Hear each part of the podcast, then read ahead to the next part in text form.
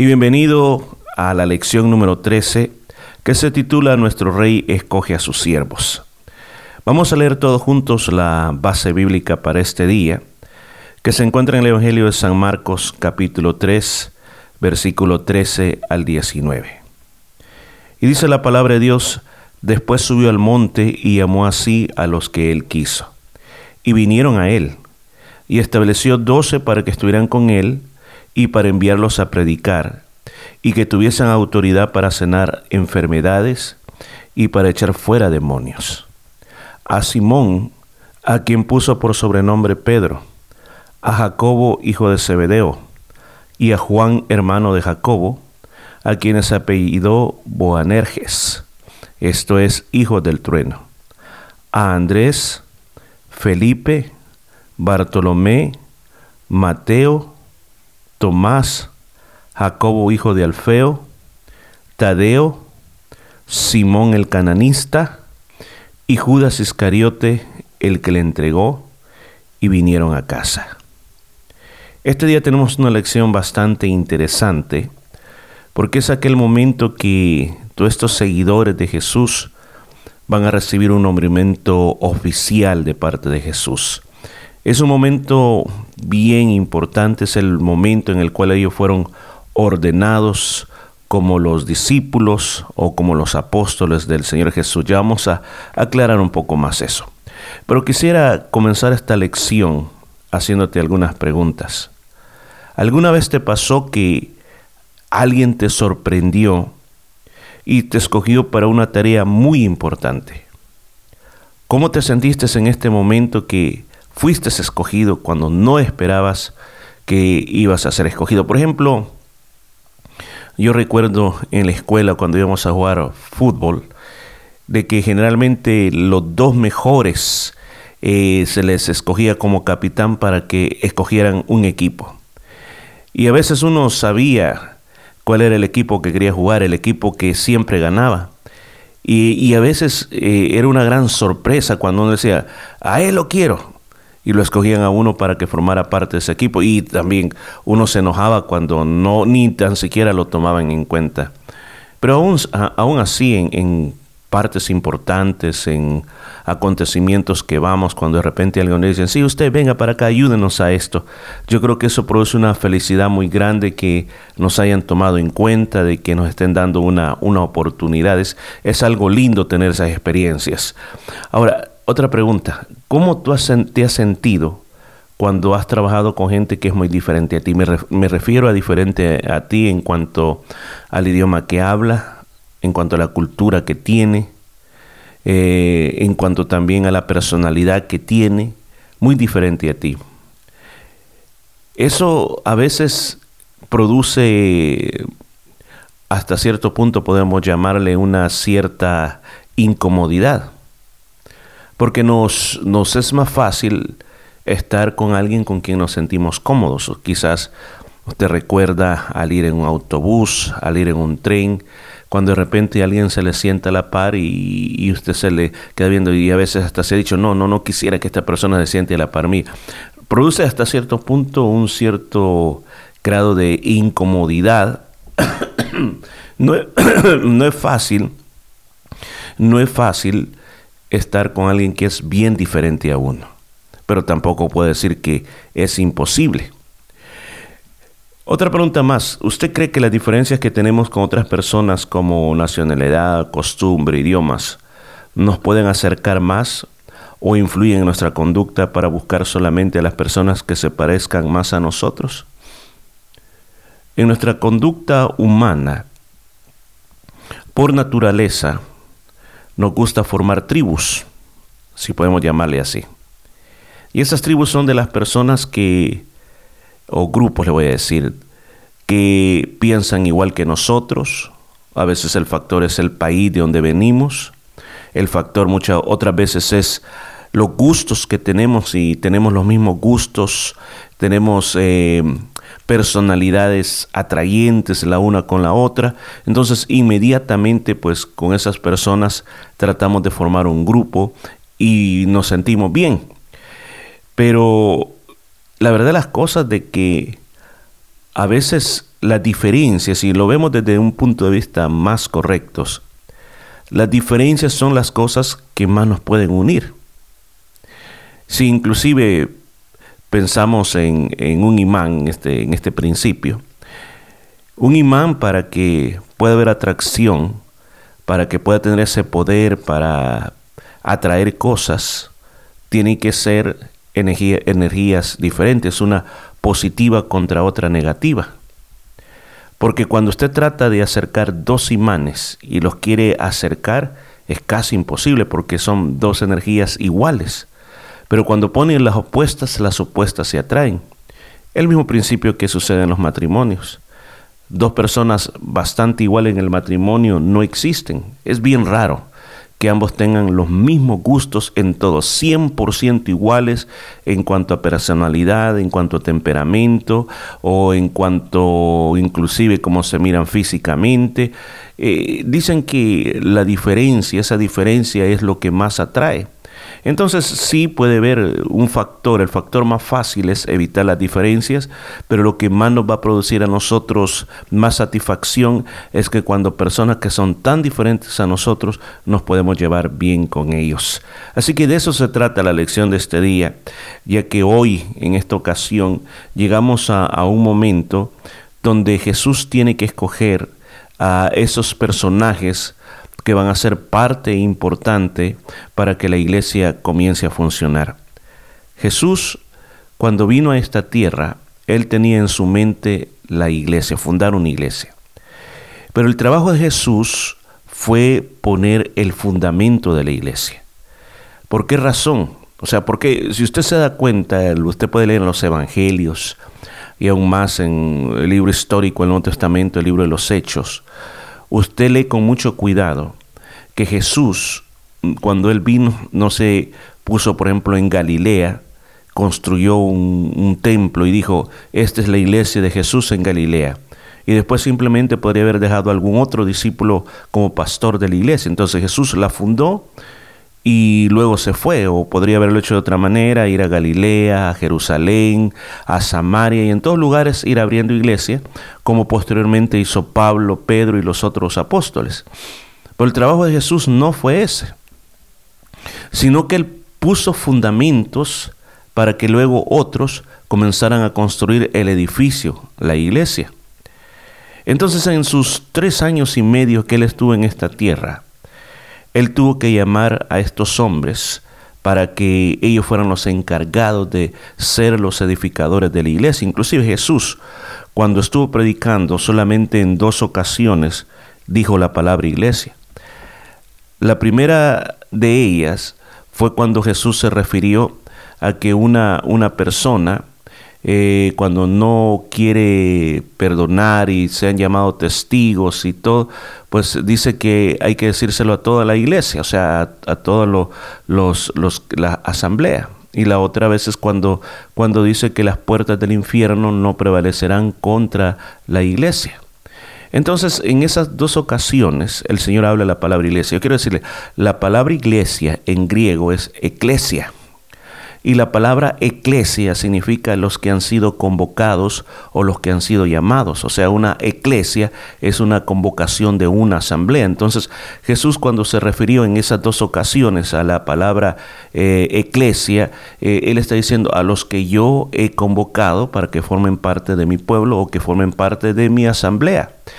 Entonces Jesús eh, quería dejar a los humanos para que continuaran con el establecimiento de todo el edificio. El apóstol Pablo en varias partes, él habló de eso, que Cristo era el fundamento y que ellos como peritos arquitectos habían puesto el resto del edificio. Y dice, y el resto de los cristianos, cada uno como piedras vivas, sigamos edificando la iglesia de Cristo. Ahora, Dicho todo esto, ¿por qué se lo estoy explicando? Porque el Señor desde el primer momento que Él comenzó su ministerio se le unieron muchos seguidores. Por ejemplo, Juan, Juan el apóstol Juan, eh, Juan el, el, teólogo como se le llama, él era un discípulo de Juan el Bautista. Cuando conoció a Jesús, dejó a Juan el Bautista y comenzó a seguir a Jesús.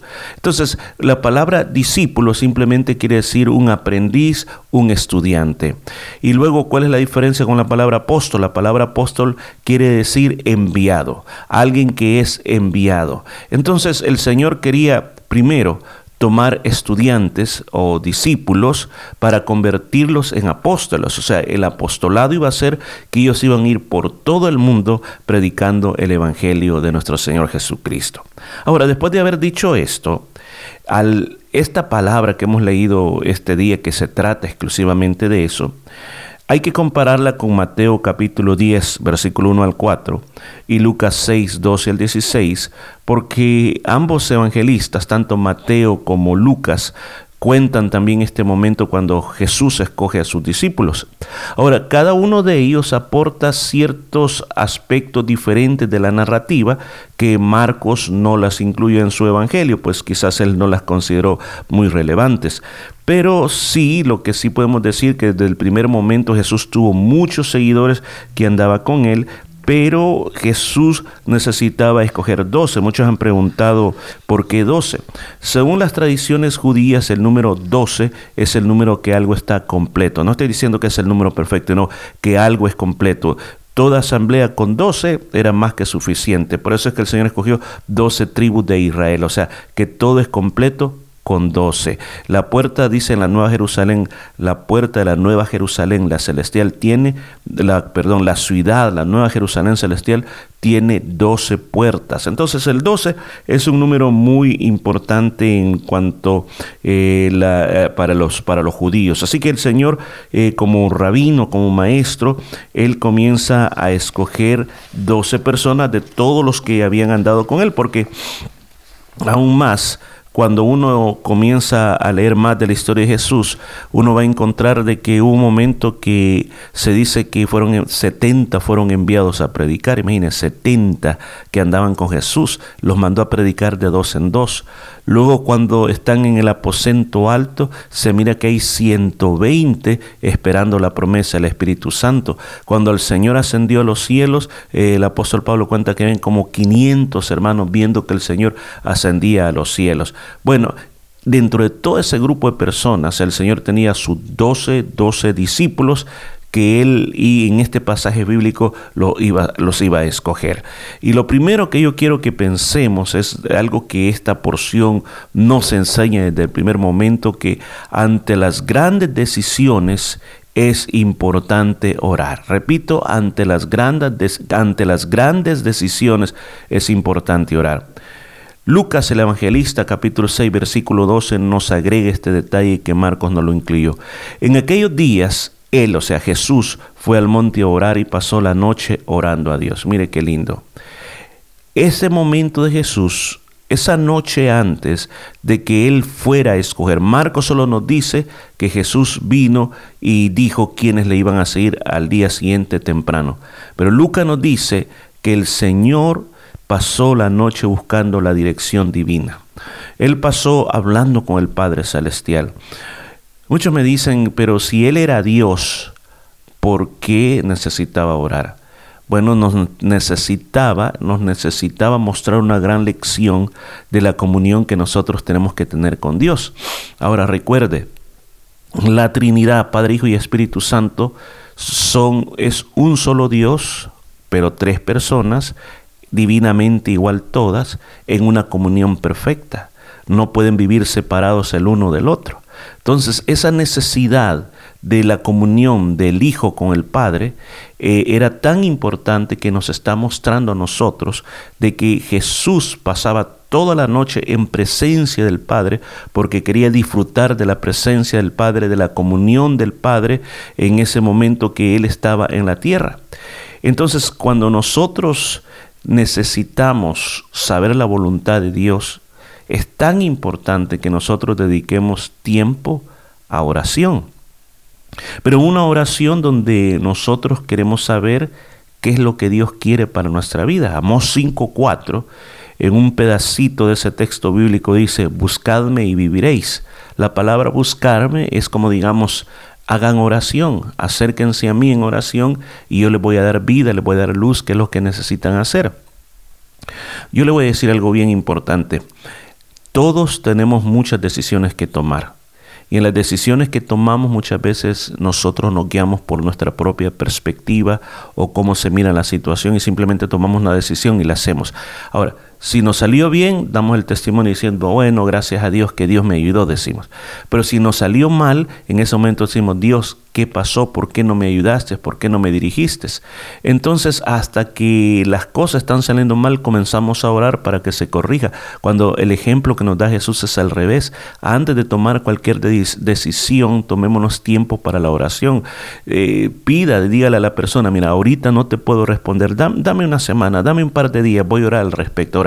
¿Qué tipo de oración usted tiene que hacer? Cuando usted va a orar por eso, usted le dice, Señor, esto, esto, esto es lo que va a pasar. Por favor, te pido que me des sabiduría para escoger una decisión. Por favor, abre mis ojos para que yo vea qué es. Ahora, ¿cómo uno hace para saber? ¿Cómo uno hace para la respuesta? Mire, le voy a contar este testimonio. Quizás ya se lo he contado antes. Hace mucho tiempo, eh, una persona me dice, uno de los líderes de la iglesia me dice, pastor, yo creo que nos tenemos que mover del local donde estamos. He visto otro local y nos lo van a dar a buen precio. Y le dije, bueno, vamos a verlo. Y lo fuimos a ver. Era en el área de Condula y cuando llegamos eh, era un, local grande. Entonces la idea era hacer cultos eh, temprano por la mañana, los domingos, y, comenzamos a el local. Ah, ok, ok, ok. Pero luego me comencé a fijar afuera que había un pub y había otras cosas ahí que, que inmediatamente algo en mi corazón me dijo, esta área no es tan buena, no es tan segura. Pero entonces dije, le dije, yo en mi corazón sentí como que era un no. Pero sin embargo le dije, eh, vamos a orar, le digo, pero permítame, vamos a hacer algo, voy a llamar a otros líderes de la iglesia y vamos a venir a verlo y entre todos, pues yo creo que entre todos nos vamos a, hacer una idea de qué es lo que queremos. Y así fue, siguiente semana llegaron eh, como unos 10 líderes de la iglesia, vimos local, y dijeron, wow, esto está grande, está bonito, pero, como, lo mismo que yo había sentido, muchos de ellos comenzaron a decir, pero esta área se mira muy fea, no se mira tan segura, se mira que es un poco problemática, eh, no vamos a tener el mismo acceso que tenemos tenemos ahora. Eh, puede ser que un día antes, un sábado por la noche, hay una gran fiesta aquí, el día siguiente nuestro culto. Va a ser un poco complicado y comenzamos a hablar. Pero sin embargo, este, al final me dijeron, pastor, usted tome la decisión. Y yo me quedé con aquello, ¿qué hago, Señor? Y me recuerdo que comencé a orar, Señor, por favor, muéstrame, guíame. Entonces uno a veces quisiera oír la voz de Dios audible que le dice, sí, hijo, hacelo, pero a veces no pasa así. Y recuerdo de que cuando pensaba en eso y, el asunto que el otro hermano decía, ¿cuándo me va a decidir? Por favor, tenemos hasta tal día, si no vamos a perder ese local. Y decía, no, no, dejémoslo, este, déme tiempo, estoy orando, déme tiempo, estoy orando. Y recuerdo de que cuando era lunes por la noche el día que yo tenía que dar la respuesta. Y recuerdo que me parqué, iba de visita a un hogar y el teléfono comenzó a sonar y era este hermano que me estaba llamando que tenía que decirle sí o no. Y recuerdo que no contesté, sino que me parqué a la orilla de esa calle y ahí en ese momento le dije, Señor, ¿qué hago? Dime qué debo hacer. Y me quedé en silencio. Y cuando comenzaba a pensar y yo me comenzaba a mirar, que estábamos en ese, en ese local como iglesia, en mi imaginación, me entraba dentro de mí una preocupación, sentía que mi corazón hasta latía más fuerte, pero cuando yo comenzaba a pensar, pero si no lo tomamos, yo creo que hacer, sentía paz en mi corazón. Entonces era una situación de un sentir entre paz e intranquilidad. Entonces finalmente dije yo, bueno, creo que lo que tú me estás diciendo, Señor, es que rechace eso porque eso me trae paz a mi corazón. Y recuerdo que llamé el teléfono y le dije, no hermano, lo siento mucho, creo que vamos a permanecer a donde estamos. Ok, me dijo, no hay problema. Y ¿sabe qué sentí? Una gran paz, como una gran carga que se me había quitado de encima. Entonces, después de muchos años, yo le di gracias a Dios y todos, toda la congregación, después me dijeron, menos mal que usted no tomó la decisión de mover la iglesia lugar, a ese local. Ese local es muy peligroso, ahí siempre están robando a todos los carros, en las noches a, causa de ese pub siempre hay peleas, es una localidad muy difícil que todos los que llegan ahí se van en menos de un mes. Y yo dije, bueno, gracias a Dios, ¿por qué no me dieron esa información antes? Pero le digo, eso es buscar la voluntad del Señor. Luego nos dice, Marco nos cuenta en el versículo 13, después subió al monte y llamó así a los que él quiso y vinieron a él. Ahora, si usted se da cuenta que dice llamó a los que él quiso. Ahora, si no lo ve desde el plano espiritual, no lo comprende desde el plano que nos expuso San Lucas, solo vemos a un Jesús autoritario que simplemente puede decir, bueno, a los que le caían bien, Él los llamó. No, no fue así, sino que Él con el Padre Celestial, sabiendo el futuro de cada persona, sabiendo lo que cada persona era, conociendo el corazón, porque la Biblia dice que los corazones de los hombres delante de Jesús quedaban expuestos. Él sabía el carácter de cada persona. Así que el hecho de pasar en la noche orando, cuando él vino después a, hacer el, llamado, él vio, llegó con toda la autoridad que tenía. Y eso me, hace pensar a mí en, el aspecto de cuando nosotros tenemos que dar esta enseñanza a la gente. Muchos tratan de impresionar a la gente solo porque tienen una buena elocuencia y tienen un buen conocimiento bíblico, pero en realidad eso no produce una autoridad. Lo que produce una autoridad es cuando uno ora, pasa orando. O sea, no le estoy diciendo que, que ore unas tres horas antes de dar esta clase, no.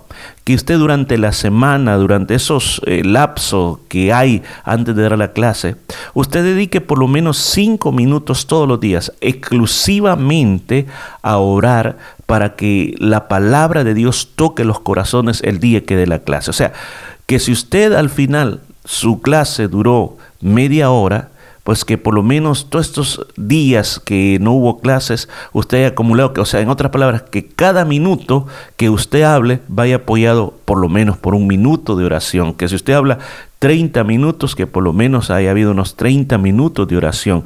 Entonces, cuando uno hace eso, uno tiene autoridad. Hay una gran diferencia entre, entre tener conocimiento y tener autoridad. Alguien puede tener conocimiento, pero cuando habla conocimiento, la palabra es como que le pasa a uno por la cabeza, pero no cae en el corazón. Y cuando uno tiene autoridad, la palabra llega al corazón. Ahora, algo que también esto me demuestra a mí cuando dice llamó a así a los que él quiso vinieron a él. Lo que me está llamando, me, llama la atención, es que muchas veces eh, nosotros decimos, yo recibí a Cristo como Salvador personal. O sea, como que yo fui el que dije, bueno, allá está Dios, allá está el diablo, pues me decido por Dios. La palabra de Dios dice en Juan 15, 16, no me elegiste vosotros a mí, sino que yo os elegí a vosotros. ¿Escuchó bien? No me elegisteis vosotros a mí, sino que yo os elegí a vosotros. Entonces, ¿qué nos da a entender? Que, la, que el Señor nos escogió para que le conociéramos.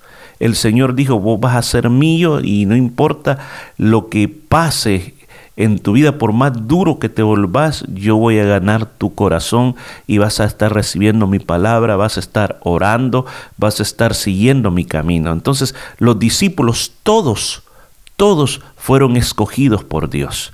Todos fueron escogidos por Jesucristo. Pero yo creo que viene la gran pregunta más evidente a nosotros, es que si el Señor pasó toda la noche orando para saber exactamente la voluntad del Padre Celestial con respecto a los discípulos que luego serían apóstoles, ¿qué le pasó con Judas?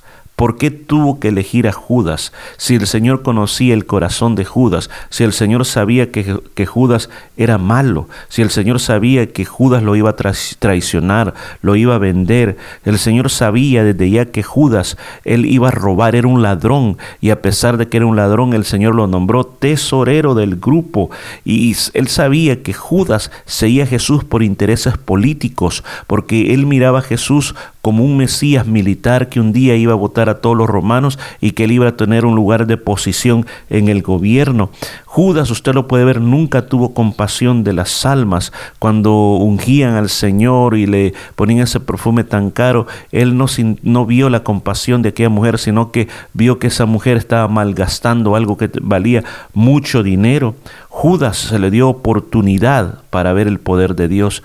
Dios o Jesucristo lo escoge a Judas. Él sabía lo que iba a hacer de Judas, pero sabe, esto nos muestra una lección que el Señor nos elige a todos por iguales. Hay una idea en la cual una hasta es una doctrina cristiana en la cual dice, si tú eres de los elegidos de Dios, pues qué bueno porque vas para el cielo, pero si tú no eres de los elegidos de Dios, hasta puedes estar en una iglesia y, y te vas a perder de todos modos. Pero lo que esta palabra me enseña es que el Señor nos escoge a todos por igual. A Judas lo escogió como, como que era una persona especial, como que era una persona que iba a producir para el reino, que iba a ir por todo el mundo predicando el Evangelio. Pero el Señor lo tomó, lo tomó y él lo comenzó por tres años y medio, lo convirtió en su estudiante, no lo mandó por allá antes del tiempo. Judas tuvo la oportunidad de ver cómo resucitaban los muertos, cómo los enfermos sanaban, tuvo la oportunidad de ver cómo los panes se multiplicaban, los peces también, participó inclusive personalmente, fue el del grupo de los 70 que fueron de dos en dos predicando y que cuando regresaron venían contentos diciendo que habían visto los enfermos sanarse, los endemoniados liberarse, habían visto tantos milagros de Dios, experimentaron que era realmente servirle a Jesús, pero sin embargo su corazón no cambió, su corazón siguió igual, pero sin embargo el Señor le dio la oportunidad para que el día de juicio, cuando Él resucite y que esté frente al gran trono blanco, Él no va a decir, tú me rechazaste desde el primer momento, tú nunca me, tomaste en cuenta, sí le va a decir, te tomé en cuenta, te di oportunidades, pero no quisiste hacer caso. Mire qué importante es esto. Para Jesús el hecho de orar ante las grandes decisiones era bien importante. Cuando él iba a ser arrestado, ¿qué pasó? No se quedó durmiendo, sino que la palabra de Dios dice que pasó orando toda la noche e invitó a sus discípulos más cercanos a que lo acompañaran a la oración porque sabía que venían días, venían unos días tremendos para él de mucho sufrimiento, así que él se quería fortalecer primero en la oración. Yo quiero hacerle una pregunta. Después de haber aprendido esto, ¿qué tanto nosotros practicamos este principio de orar antes de tomar decisiones importantes en nuestra vida? ¿Qué porcentaje lo hemos hecho? ¿Qué tan a menudo lo hacemos? Yo creo que si no lo estamos haciendo, desde ya de comprometámonos con el Señor a no ser tan rápidos para tomar decisiones hacia la ligera, sino que pongamos al Señor primero, oremos y dejemos y démosle la oportunidad que Él nos dirija en nuestra vida y que su voluntad sea la que mande en nosotros y no nuestra propia voluntad. En segundo lugar, ¿para qué el Señor los eligió? Los eligió para tener autoridad. Marcos 3, del 14 al 15, dice, y estableció a doce, mire esto, para que estuvieran con él y para enviarlos a predicar y que tuvieran autoridad para sanar enfermos y para echar fuera demonios. Los discípulos de Jesús fueron escogidos y vamos a, explorar este versículo. Dice, los discípulos de Jesús fueron escogidos, número uno, para que estuviesen con Él. ¿Qué quiere decir esto que estuviesen con Él? Quiere decir es aprender de Jesús al observar cómo Jesús hacía las cosas, para que ellos recordaran por toda su vida qué es lo que Jesús hacía, cómo hacía las cosas, cuáles eran las enseñanzas de Él y que ellos pudieran aprender del carácter de Jesús. No solamente se aprende sentado en una silla, en aula de clases, sino que por observación se aprende mucho. Muchas de las cosas que yo sé en mi vida las aprendí al observar a maestros, a mis pastores, aún en la parte musical. Muchas de las cosas que yo aprendí en la guitarra fueron de observaciones, de mirar a otros, simplemente observarlos y mirar cómo hacían las cosas, poner más atención. Eso es bien importante. Entonces así nosotros podemos aprender de muchas personas. A veces podríamos tener la oportunidad de ser eh, mentorados, o sea, tener alguien que nos esté enseñando cómo hacer las cosas, y a veces no. Entonces, cuando eso no se da, pues hay que aprender por observación. Entonces, Jesús toma a sus discípulos. Recuerde, el ministerio de Jesús en la tierra dura tres años y medio. Tres años y medio en los cuales ellos tenían que aprender todo. Por ejemplo, imagínese Mateo. Mateo, cuando él escribe su evangelio, habían pasado ya muchos años de la muerte de Jesús. Pero cuando él escribe su evangelio, él comienza por inspiración del Espíritu Santo a recordar todas las cosas que Jesús le dijo. Marcos, que no fue un discípulo de Jesús, sino que solamente era un muchacho, era un niñito. Se cree que él el Evangelio lo obtuvo de Pedro, que Pedro le contó todas las cosas que habían sucedido. Lucas se cree que él entrevistó a todos los discípulos, inclusive a la madre de Jesús, para escribir su evangelio. Juan, que fue el último evangelio que se escribió, él después de muchos años, eh, por medio del Espíritu Santo, recuerda las enseñanzas de Jesús. Así que era bien importante que ellos pudieran estar con Jesús. Así que si usted quiere aprender más, tiene que estar con Jesús, acercarse a Jesús para aprender más de Él. Y luego dice, para enviarlos a predicar. Lo que habían aprendido Jesús, ellos se lo tenían que llevar a otras personas. La palabra predicar o predicador, más bien dicho, es simplemente ser un heraldo. Un heraldo era alguien que iba por los pueblos preparando el camino de un rey. Por ejemplo, si el rey Herodes iba a llegar a un pueblo, primero mandaba el heraldo. El heraldo llegaba, o si es posible, una semana antes y se comenzaba a parar en todas las esquinas del pueblo diciendo, atención, prepárense porque el rey Herodes va a venir. Y si va otra esquina, preparen la ciudad porque el rey Herodes va a venir. Entonces, toda la gente preparaba, limpiaba las calles y se ponían adornos porque el rey Herodes iba a llegar a visitar la casa. Entonces, predicar, eso es lo que significa en su parte literal. Entonces, los discípulos tenían que ir a predicar a todos los pueblos, a todas las ciudades, que el rey, el Mesías ya había venido y que ahora quería salvar a toda la humanidad. Entonces, él los iba a preparar para que ellos fueran por todas las naciones, que la etapa de ser discípulos se convirtiera en apóstoles. Y esto a mí me, me hace ver eh, verdad bien importante de que en las iglesias tenemos muchos discípulos, pero pocos apóstoles, en el sentido correcto, porque yo sé que hoy en día la palabra apóstol se está usando mal.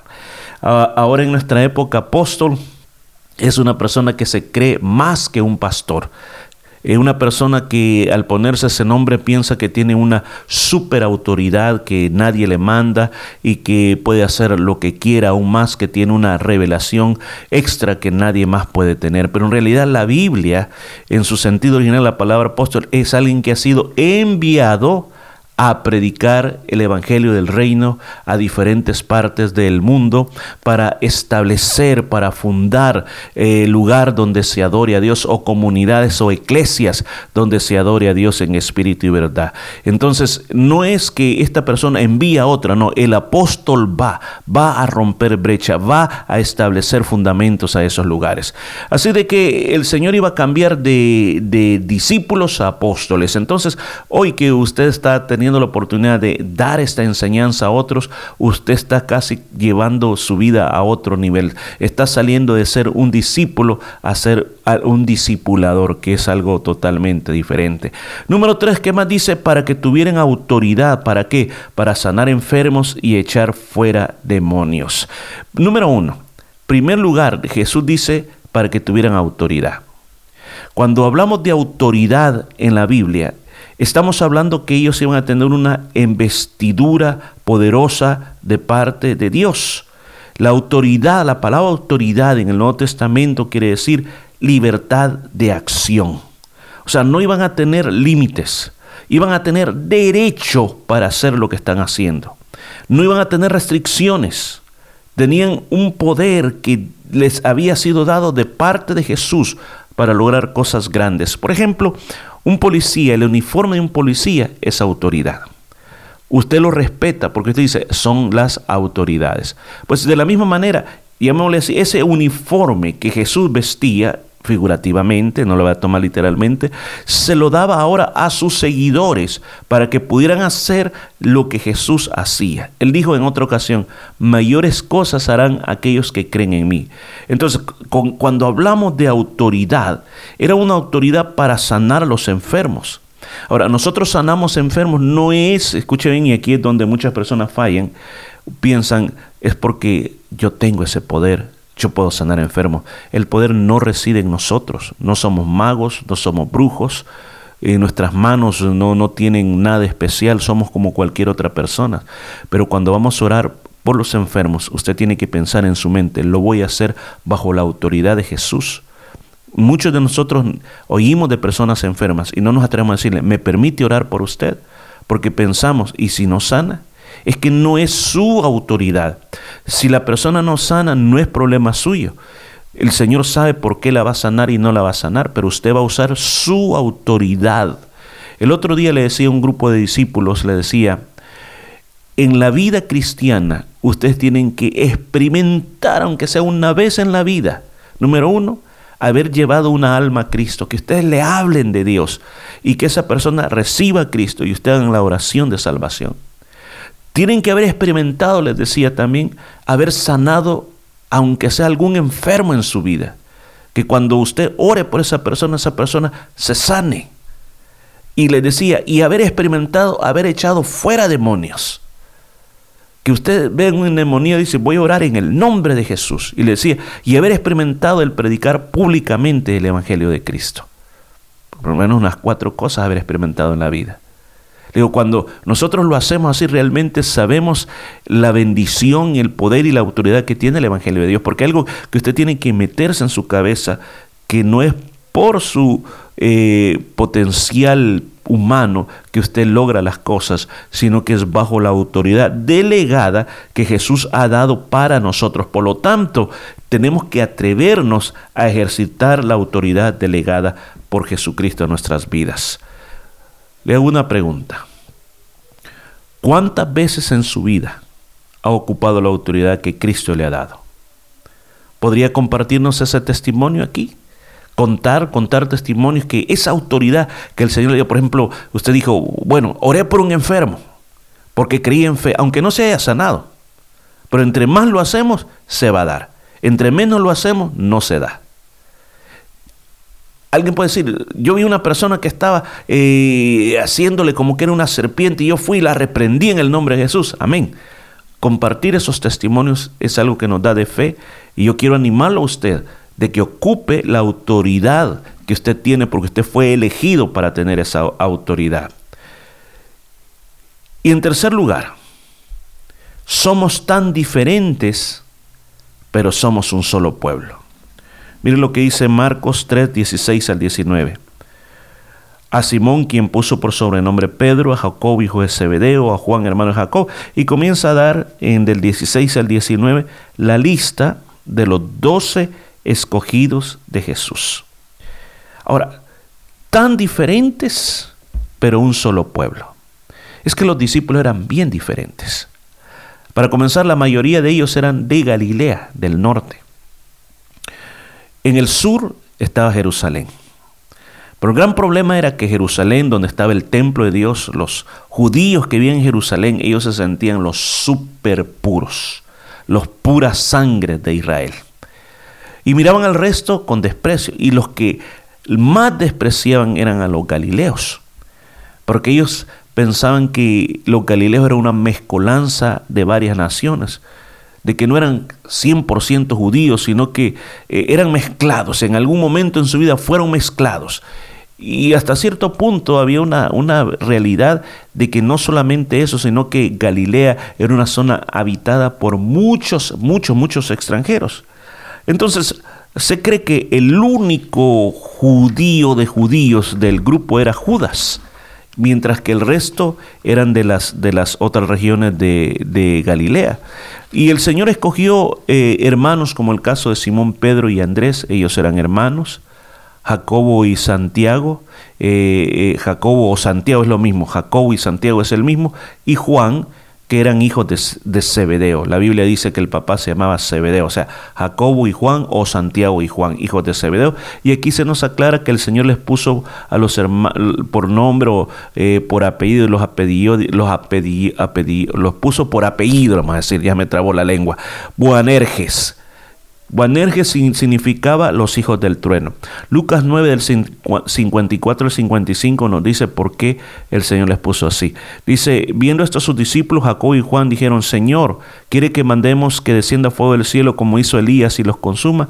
Entonces volviéndose él los reprendió diciendo, vosotros no sabéis de qué espíritu sois o sea, eso sucedió que ellos iban a predicar a una ciudad, los samaritanos, y los samaritanos los expulsaron, no dejaron que predicaran. Entonces ellos querían que descendiera fuego del cielo y quemara a los samaritanos. Por eso el Señor les puso los hijos del trueno, porque eran de esos enojados buenísimos.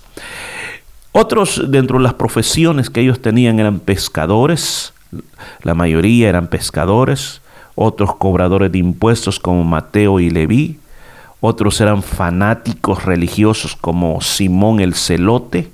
La palabra celote o cananista, si usted fijó en la lista, dice Simón el cananista, son palabras que tanto celote como caná o cananista significa celoso. Entonces, de ahí que se saca la conclusión de que este hombre era un hombre, un súper fanático, protector de la ley. A otros, otros aún más piensan de que en aquella época había una guerrilla llamada los celotes, que esta guerrilla era, estaba todo el tiempo haciendo atentados contra los romanos, que lo que ellos querían era luchar para sacar a los romanos de Israel.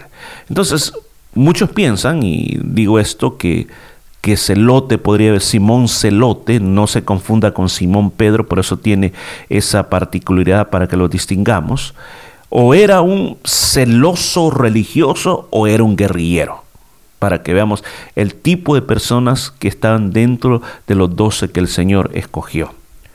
Ahora, eran personas tan diferentes, pero Jesús quería que todos ellos se aprendieran a amar y que ese mensaje de unidad y de amor llegara a todo el mundo, porque tratar de unir a un grupo igual es muy fácil, pero tratar de unir a un grupo diferente, ese es una, un gran arte, unirlos.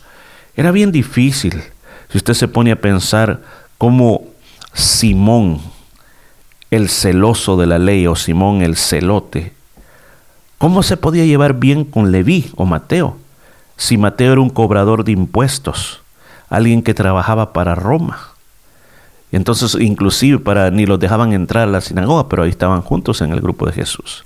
O como Judas, que se haber, haber tenido el aire de soberbia más grande que todos al creerse el mejor que todos, el más intelectual que todos, un judío de pura raza y andando con un montón de galileos que eran considerados casi unos gentiles. ¿Se imagina usted todo eso? Pero sin embargo, el Señor llamó a estas personas tan diferentes a estar bajo en un mismo grupo. Ahora nosotros estamos en una iglesia. Hemos sido convocados por el Señor. Igual que los discípulos. Somos tan diferentes. Unos más espirituales, otros tibios y otros nada de nada. Están bien helados. Unos son estudiados, otros no son estudiados, nos miramos diferentes. Y aún más en Australia tenemos una, algo que es muy único lo que vivimos aquí en Australia. En nuestros países estamos dentro de la gente de nuestra misma nación, nuestra misma lengua, nuestras mismas costumbres. Pero cuando venimos a Australia, a pesar que somos pueblos hispanos, eh, hablamos a veces palabras diferentes, somos diferentes, unos introvertidos, otros extrovertidos, unos no hablan, otros hablan de más, unos son demasiado molestones, otros son demasiado serios, unos se creen que lo saben todo y no dejan hablar a los demás, otros no hablan para nada, hay personas que son generosas, dadivosas y otros que son tacaños. Bueno, hay de todo, de todo, de todo, de todo, de todo en el pueblo del Señor. Pero ¿a qué nos llama el Señor? A que expulsemos a todos los malos. Muchas veces ocupamos aquellos textos que el Señor dijo, dejad que la cizaña y el trigo crezcan juntos, para que cuando venga el juicio ahí van a ser separados. Entonces a veces decimos, ay, no, hay que dejarlos ahí, que esos son hermanos cizaña, ya el Señor va a tratar con ellos. El Señor nos escogió para hacer de un pueblo tan diferente un solo pueblo, para que aprendamos a, a llevarnos con amor el uno al otro, tener paciencia el uno con el otro. Juan 13:35 dice, en esto conocerán todos que soy mis discípulos si tuvieras amor los unos con los otros. Recuerde, nosotros somos iglesia. Hemos sido, somos la asamblea que el Señor convocó para estar juntos. El Señor usted lo convocó aquí, en Australia o donde quiera que esté, para ser parte de esa iglesia. Para que estando en ese lugar usted aprenda a a comprender la diferencia de sus hermanos y que esas aparentes diferencias pueden ser fortalezas al final que hacen una iglesia mucho más fuerte. ¿Cómo el, ¿Cómo el mundo va a saber que somos seguidores de Cristo? Por el amor que nos tenemos el uno al otro. Este día quiero dejarte esta pregunta. Casi la hicimos al principio. ¿Es una diferencia ¿Crees que el ser diferente es una ventaja o una desventaja para amarnos como hermanos en Cristo? Va a depender del punto de vista que tú lo mires. Porque si tú lo miras desde el punto de vista auto, eh, podemos decir, autoevaluativo, de tu propia conveniencia, vas a ver que es muy complicado. Es mejor estar con gente que es igual que uno. ¿Qué pasa cuando de repente, imagínate, a la reunión del grupo, ahí donde están reuniéndose. Llegan dos personas de habla inglesa que no entienden español. ¿Qué haríamos? ¿Estaríamos dispuestos a decir, ok, ah, eh, lo vamos a hacer traducido, vamos a decir cosas en inglés, vamos a cantar en inglés? ¿Te gustaría o te afectaría? ¿Te molestaría? ¿Cómo te sentirías? O pensemos que al grupo llegó una persona borracha, oliendo alcohol o, llega una mujer en la cual la miras que va mal vestida. ¿Cómo te sentirías? Yo creo que una de las cosas más importantes que la iglesia de Cristo tiene que aprender es aprender a aceptar a los que son diferentes. No unirnos a ellos en sus pecados, pero simplemente a que el amor que Jesucristo nos dio a nosotros también los alcance a ellos. Entonces, para mí es una gran ventaja ser diferentes, porque nos ayuda a ser mucho más fuertes. Si usted que ha estado oyendo esta enseñanza no es un seguidor de Cristo, usted cree en Dios, si cree en Dios, eh, le enseñaron y quizás eh, iba a la iglesia tradicional siempre, pero de repente la palabra de Dios ha llegado a tu corazón y tú sientes que necesitas acercarte a Dios. Pues el Señor quiere que te conviertas en un seguidor de Él. Él te está llamando hoy para que te hagas un discípulo. Él te quiere enseñar para que después tú le enseñes a otros. Yo quiero recordarte, Dios te ama así como eres. Él te dice, ven a Él, no esperes cambiar. Así como estás, con todos los problemas, ven a Él. Porque este día nos hemos, hemos aprendido que Dios escoge, escoge y no nosotros lo escogemos a Él. Él nos escoge a nosotros. Y el hecho que estés aquí este día es porque Dios te escogió a ti. Aprendimos este día, Dios escogió 12 hombres para llevar su evangelio. Es un llamado a ti. Dios te está escogiendo para que tú le lleves el amor de Jesucristo a otras personas. Lo que necesitas es reconocer de que somos pecadores, que le hemos fallado a Dios y porque le hemos fallado a Dios necesitamos escapar del fuego del infierno. El infierno es para los pecadores, no para la gente que ha sido perdonada con la sangre y el amor de Jesús. Hoy tú puedes tomar la decisión el Señor dice, pongamos las cosas en claro. Si tus pecados fueren como la escarlata, quedarán blancos como la nieve. Son rojos como la púrpura, quedarán como la lana. Tú tienes la decisión este día. Jesús vino por ti y vino para cambiar tu vida. Lo que tienes que hacer hoy es solamente creer que con Jesús hay nuevos comienzos. Hoy es el día de tu llamado. Hoy puedes responder. Hoy te puedes convertir en un seguidor de Jesús. Si tú lo quieres hacer, ¿por qué no oras conmigo esta oración? Señor Jesús, Vengo delante de ti para pedirte perdón por todos mis pecados. Este día te recibo como el Salvador de mi vida. Creo que moriste en la cruz y derramaste tu sangre para perdonar todos mis pecados. Este día confieso que yo creo en mi corazón y lo confieso con mi boca. Que tú moriste en la cruz y resucitaste al tercer día. Y que lo hiciste por mí. Gracias por perdonarme y recibirme como tu Hijo. Amén.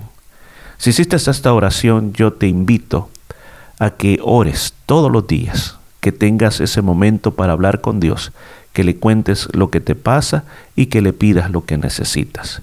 También te recomiendo leer tu Biblia. Tú puedes buscar una Biblia en tus aplicaciones en tu teléfono y comienza con el Nuevo Testamento. Estamos en San Marcos, ¿por qué no lees el Evangelio de San Marcos? Todos los días toma una porción. También te recomiendo congrégate en una iglesia, una iglesia donde creen en el Padre, en el Hijo y el Espíritu Santo. Acércate y comienza a aprender y sé parte de una iglesia o de una asamblea. Y por último, no se te olvide que lo que Dios ha hecho por tu vida, cuéntaselo a otras personas. Ahora yo me quiero dirigir, a todas aquellas personas que están ya en esa relación con Jesús, que están siguiendo el camino de Jesús. Hoy la lección de este día nos llamó a, a reflexionar sobre que nuestro gran rey escoge a su gente. Jesucristo nos escogió a nosotros para ser sus heraldos para esta generación. No solamente nos escogió como heraldos, sino que también nos ha dado autoridad para sanar enfermedades y echar fuera demonios. Tenemos la responsabilidad de hacer algo con la autoridad que Él nos dio. No pasemos de esta vida solo siendo discípulos. Los discípulos por tres años y medio fueron discípulos, pero después tuvieron que ser apóstoles. Agarraron sus maletas y viajaron por todo el mundo. Hay muchas historias, no está en la Biblia. Solo hay un apóstol llamado Jacobo o Santiago, que era el hermano de Juan, que la Biblia dice que fue el primero que murió, que lo Herodes lo arrestó y públicamente fue traspasado con una espada. Eso es lo único que dice. De los demás no se dice cómo murieron, pero históricamente hay tantos hechos, pero parecen más leyendas que una realidad de qué fue lo que pasó con ellos. Pero el Señor nos escogió para que podamos vivir para Él. La verdad es que somos tan diferentes, venimos de diferentes países, diferentes culturas, pues nuestras diferencias nos tendrían que unir más en la diversidad de culturas y caracteres puede haber una fortaleza más grande que nosotros la deberíamos de aprovechar. El hecho que salimos de nuestras tierras a estos lugares donde hay muchas personas de todas las naciones del mundo nos debe inspirar a ansiar más diversidad, a ansiar todas las naciones y estar con todas estas naciones, porque cuando lleguemos al cielo no habrá eh, ciertos pabellones solo para latinos, eh, para europeos, para africanos, sino que seremos un solo rebaño. Así que yo te invito a este día que reflexionemos en esto y que nosotros, para concluir, nosotros le oremos al Señor ¿Para qué le vamos a orar al Señor? Para que nuestra vida se pueda acercar a Él de una manera grande. Digámosle así, Señor Jesús, te damos gracias por habernos escogido sin haber merecido tanta misericordia. Gracias porque podemos hablarle a otros de tu gran amor. Gracias Señor porque podemos llevar almas al reino celestial. Usa mi vida, Señor, para ser un buen mensajero tuyo. Te pedimos, Señor, que nos ayudes a amarnos a pesar de ser tan diferentes, que aprendamos a ver lo mejor de cada hermano y no las diferencias. Ayúdanos a ser un ejemplo de unidad y amor para el mundo. En el nombre de Jesús te lo pido. Amén y amén. Solo quiero dejarle un consejo final para todo líder que va a dar esta lección. Es importante de que no se comienza la lección hasta no haber leído la palabra de Dios o la lectura bíblica o la porción que se va a estudiar. No comience a hacer preguntas hasta que no se haya leído toda esa palabra. Usted puede asignar una persona para que lo lea o de lo contrario asigne un versículo a cada persona para que todos participen. Recuerde que eh, en el grupo del hogar es para que todos puedan hacer algo, todos se sientan útiles dentro de esa reunión. Eh, a veces ponemos un texto de oro, un texto para aprender, o, si no, usted mismo puede escoger un texto que para usted es el texto más importante y hacer énfasis en ese texto, apuntarlo en un papelito, regalárselos a todos, decir, no, lleve ese texto, métalo en medio de su Biblia, porque ese texto lo va a bendecir. Cuando llegue la parte de las preguntas de apertura, formule la primera pregunta, eh, fíjese, mm, tenga contacto visual con su grupo, haga sentir que la pregunta es personal y deje un tiempo de silencio. No nos sentamos incómodos con los silencios. A veces eh, los silencios son porque las personas están pensando cómo responder. Deles un tiempo y no pase a la siguiente pregunta, o sea, tampoco haga de corrido la uno, la dos, las tres preguntas. No, no se trata de lanzar tres preguntas de un solo. Sino que vaya una por una, sino solo escoja una, la que usted crea que es la más importante, la que crea que usted puede obtener muchas respuestas eh, al respecto de eso. la idea de las preguntas es para que la gente se pueda emocionar con el tema que viene. A veces tenemos palabras claves que son aclaraciones de ciertas palabras que a veces necesitamos entender eh, para el desarrollo de la lección. Si no están al principio, muchas veces van a ser explicadas en el desarrollo de la lección. Luego, cuando llegamos a la parte de la exploración de la Biblia, es donde vamos más detenidamente explorando texto por texto, qué es lo que nos quiere decir, qué es los principios que nos quiere transmitir.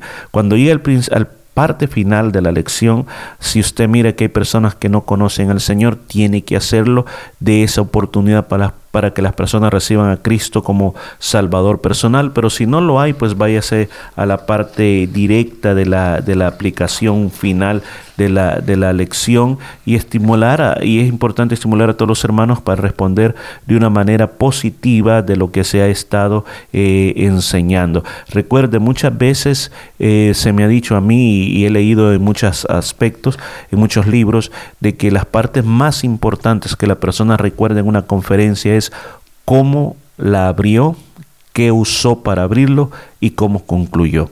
De lo que está entre medio, la persona llega a recordar hasta un 20%, pero lo, que más van a recordar siempre cuando se vayan para su casa es qué ejemplo usó, qué técnica usó para abrirla o cómo concluyó la lección. Ahora recuerdes, eh, otra persona, otro, otro famoso predicador de la Biblia dijo esto. Cuando nosotros predicamos el Evangelio es muy parecido como cuando estamos tratando de vender el mejor de los productos y hablamos y hablamos qué tan bueno y qué tan conveniente es el producto. Pero se nos olvida cuando llegamos a, a la parte final hacer una conclusión diciendo, ¿lo va a comprar o no lo va a comprar? Cómprelo porque le conviene y cerrar la venta diciéndole gracias por su compra, sino que simplemente nos parecemos a un vendedor que presenta el producto, lo bueno que es el producto y luego dice hasta pronto. No hubo un cierre en la venta. Entonces, de esa manera usted prepare su lección pensando que tiene que haber una venta, Estamos hablando de una manera alegórica, no literal, de que usted está tratando de presentar esta idea y usted quiere que todo el mundo compre esta idea que no es suya, sino que es de la palabra de Dios. Hay varias maneras de dar un estudio. El estilo conferencista es el más complicado donde la persona tiene que tener ciertas habilidades especiales, donde la persona habla sin parar desde el principio hasta el final. Esta persona que lo hace así tiene que ser una persona que sabe cómo entretener a la gente, cómo mantenerla despierto.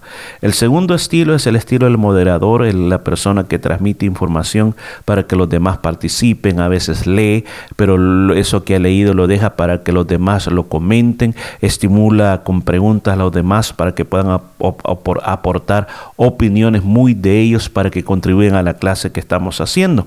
Ahora, en estos tipos de estudios se requiere que el líder sea un moderador y no un conferencista. O sea, como conferencistas no va a, a funcionar esto, sino que tenemos que ser una persona que sea un moderador que hace que todos participen en la clase. Así que bueno, dejamos hasta aquí y nos escuchamos en otra próxima. Gracias por lo que están haciendo y déjenme bendecirlo. Padre, yo oro por cada uno de los que están escuchando esta transmisión y que tú los vas a usar para tu gloria cada vez que se reúnen. Creemos cosas grandes, Señor, que cada estas personas han sido escogidas para convertirse de discípulos apóstoles, porque los estamos enviando a que ahí en cada casa donde están llegando lleven esta preciosa palabra de Dios. Gracias Padre en el nombre de Jesús. Amén y amén. Dios te bendiga.